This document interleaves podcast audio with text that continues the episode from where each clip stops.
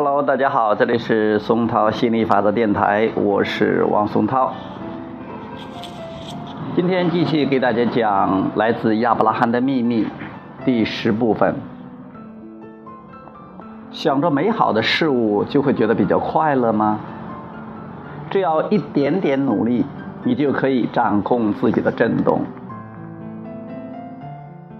我们其中一两个人或几个人很贴近本源能量，享受神圣的爱，但我们能影响几百万人吗？可以的，因为只要一个人连接到了本源能量，他的力量就会比几百万没有连接到本源能量的人更强大。但重点是，人们必须愿意去接受它。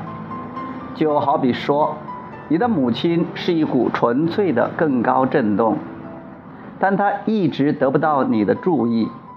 换句话说，她是纯粹的正面能量，每天都关注着你。但除非你进入她的频率，否则你听不到她的声音。那就是回归本源的方法。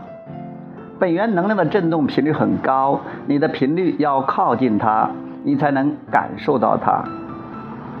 如果你感觉不到它，你就无法认识它。光听我们的教导，你无法接近它。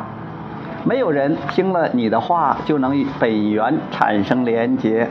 没有什么东西可以替代释放阻力的亲身体验。就像你那天在父亲墓前的体验。这世上没有足够的话语可以解释那到底是怎么回事。没错，你释放了内在的阻力，就在那一刻，你跟本源能量契合了，你跟你父亲的振动契合了，懂了吧？身为人师，我的任务就是要说清楚，帮助别人了解。我的意思是，我所经历的那种体验，应该可以说是原谅，而我的一生因此转变了，并影响了数百万人。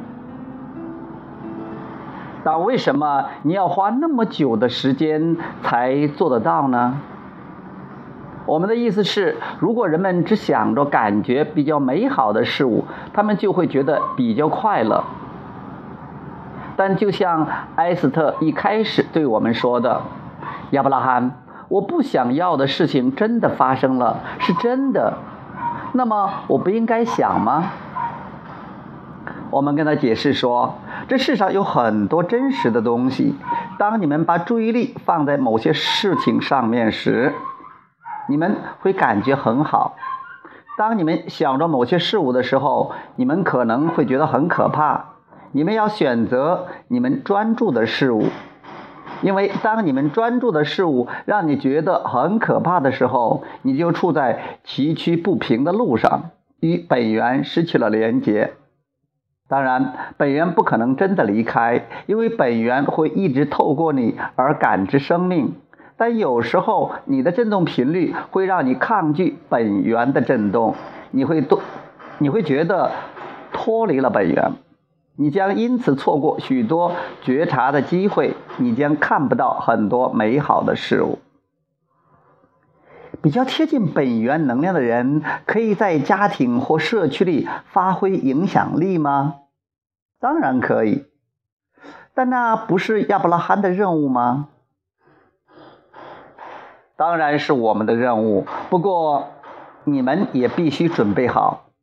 你们的振动频率要能够靠近我们，你不能把收音机的频频道转到九十八台，却期望听到第一百台的节目。振动频率必须相符才行。当事情不顺利的时候，很多人怪罪自己，他们贬低自己，而我们希望你们明白，只要一点努力，你就可以掌控自己的振动。这也是为什么我们要特别强调早晨的思维。找到一些感觉不错的思维，专注于他们，直到思维发出动力。你可以注意下来，接下来的一整天，你的生活遭遇是否因为这样的思维练习而变得不一样了。过了三十天，你就会明白我们的意思。好，这是亚伯拉罕来自亚伯拉罕的秘密第十讲，我们下次讲第十一讲。